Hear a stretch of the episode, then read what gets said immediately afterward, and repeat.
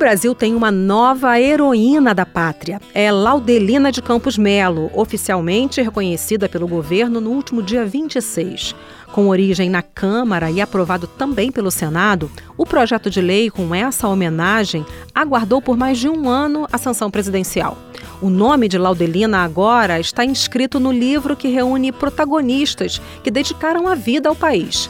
O livro fica no Panteão da Pátria, localizado na Praça dos Três Poderes, aqui em Brasília. No ano passado, quando a Câmara aprovou o projeto da bancada feminina, o Mulheres de Palavra levou ao ar esse programa que a gente reprisa para você agora. Mulheres de Palavra. Se vocês querem saber quem eu sou, eu sou a tal mineira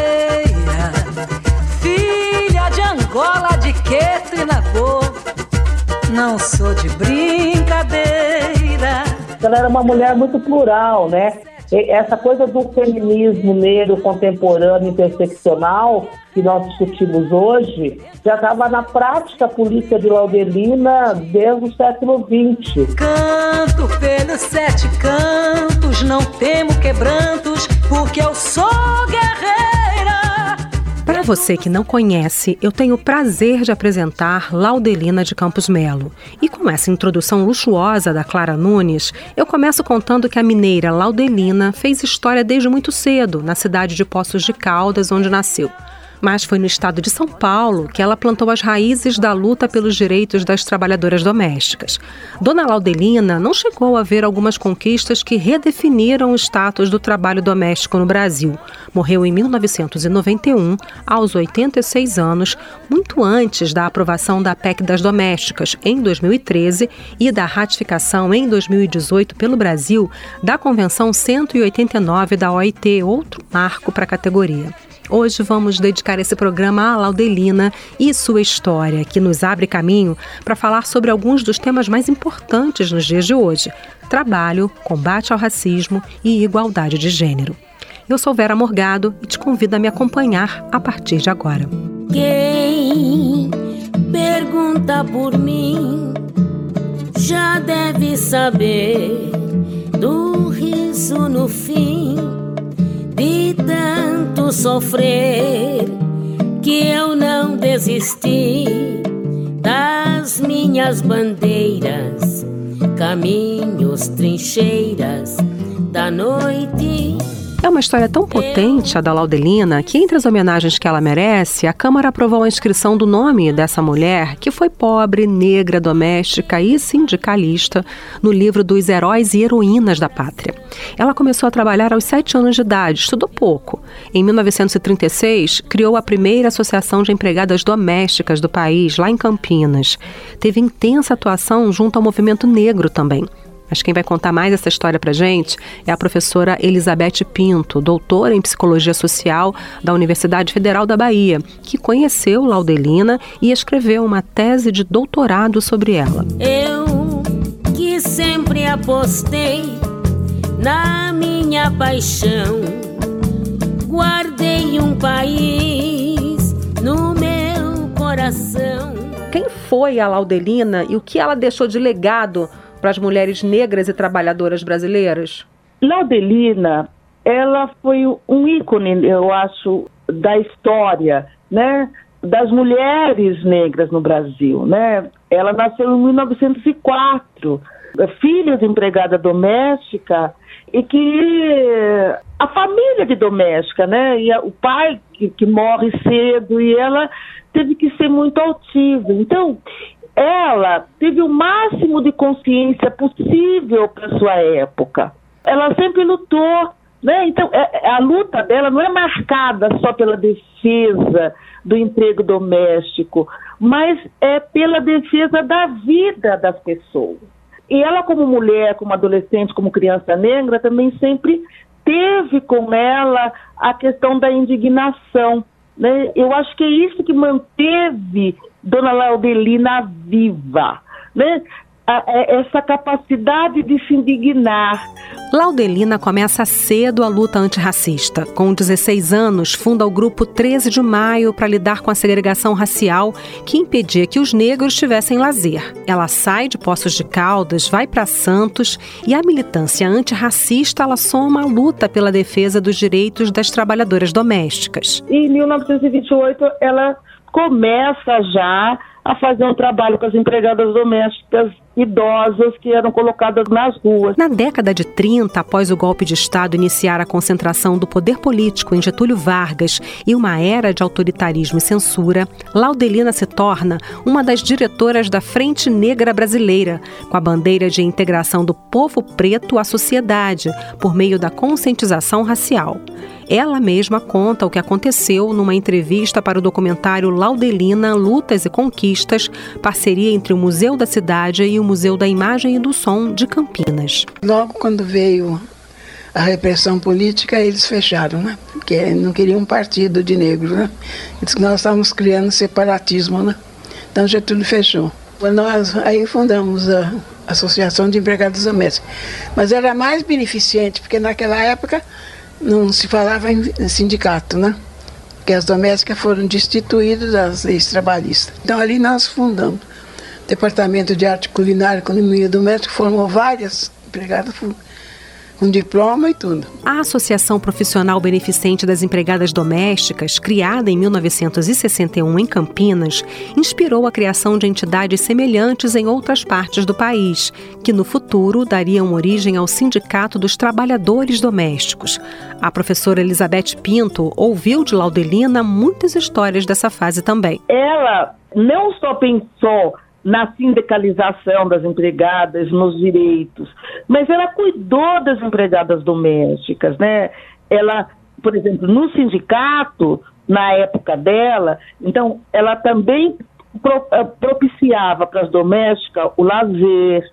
Ela me contou vários casos de assédio sexual, das empregadas ficarem grávidas, dela ter que defender as empregadas domésticas. Nessa trajetória incrível, ela ainda criou uma escola de balé para meninas negras que não podiam frequentar aulas com as brancas e foi voluntária do primeiro Batalhão Militar de Santos durante a ditadura Vargas. Ela atuou em várias frentes, né? então merece ser uma heroína da pátria.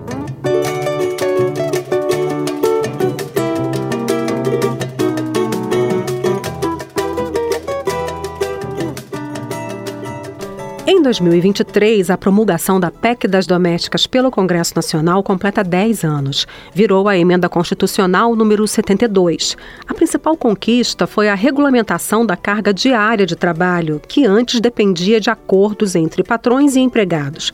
A aprovação da Lei Complementar 150 em 2015 regulamentou a emenda e o trabalhador doméstico passou a ter direito, por exemplo, ao Fundo de Garantia por Tempo de Serviço e adicional noturno. Mas houve uma reforma trabalhista e uma pandemia de lá para cá. E sobre essa realidade atual do trabalho doméstico no Brasil, eu conversei com a Cleusa Aparecida da Silva, coordenadora da Casa Laudelina de Campos Melo, organização não governamental que fica em Campinas.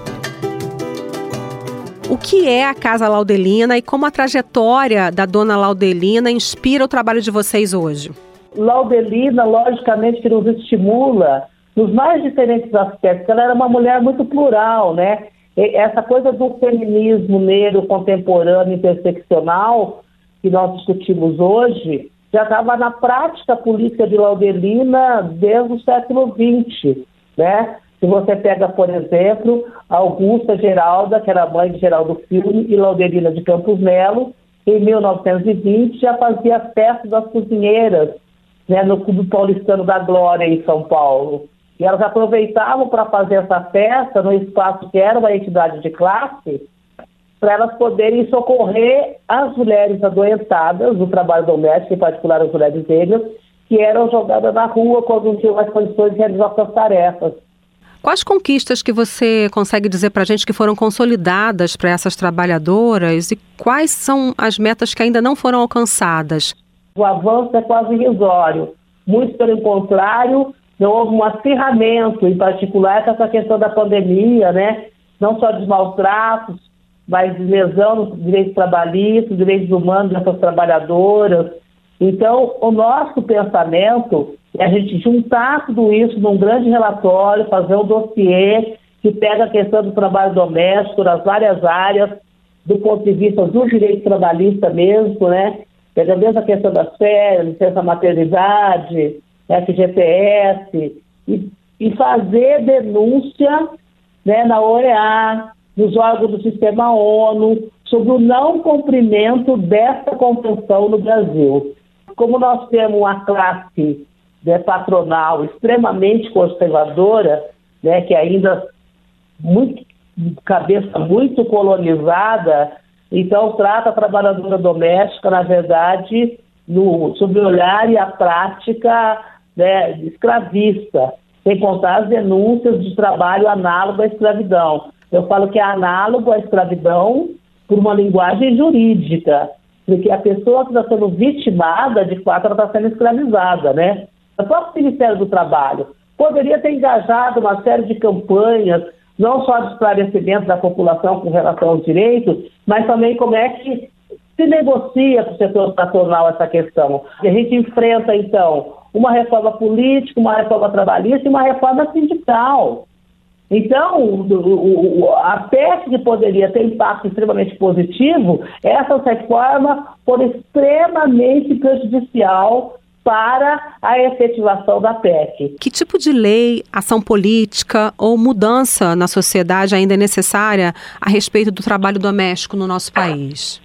Eu acredito muito que através da educação você pode transformar as realidades do seu contexto global. Então, o trabalho doméstico, como outros trabalhos, ele tem que, ele tem que receber esse status, essa valoração, esse reconhecimento. Ele não recebe esse reconhecimento, nós sabemos perfeitamente por quê, né? Porque você tem um cruzamento, né, de várias intersecções, de várias facetas de iniquidade, né? Por serem maioria mulheres, por serem maioria negra. Então, é, essa sobreposição né, de ato discriminatório se torna muito sofrível para esse público e aí faz com que esse reconhecimento seja paulativo. Então é necessário investir em educação mesmo, entendeu? A gente tem que discutir isso não só no espaço da família, mas no espaço da escola. Cleusa Aparecida da Silva, coordenadora da Casa Laudelina, muito obrigada por essa entrevista. Obrigada, eu que agradeço. Canto pelos sete cantos, não temo quebrantos, porque eu sou guerreiro. E esse foi o Mulheres de Palavra. Nesse programa a gente ouviu a Clara Nunes interpretando Guerreira de Paulo César Pinheiro e João Nogueira, Dona Iná cantando Verde de Eduardo Gudim e Costa Neto, Leci Brandão com Sorriso Negro de Adilson Barbado e Jorge Portela, e o grupo Semente com Folhas Secas de Nelson Cavaquinho e Guilherme Brito. A produção foi de Lucélia Cristina, trabalhos técnicos Newton Gomes.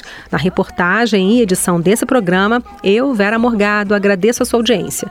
Se você quer sugerir sugerir um tema para gente, o e-mail é radio@câmara.leg.br e o WhatsApp é 61 999 78 9080. O Mulheres de Palavra é produzido pela Rádio Câmara e transmitido pelas rádios parceiras em todo o Brasil, como a Rádio Cidade de Mojimirim, em São Paulo. Para conferir outras edições do programa, vai lá no site radio.câmara.leg.br ou no seu agregador de podcast preferido.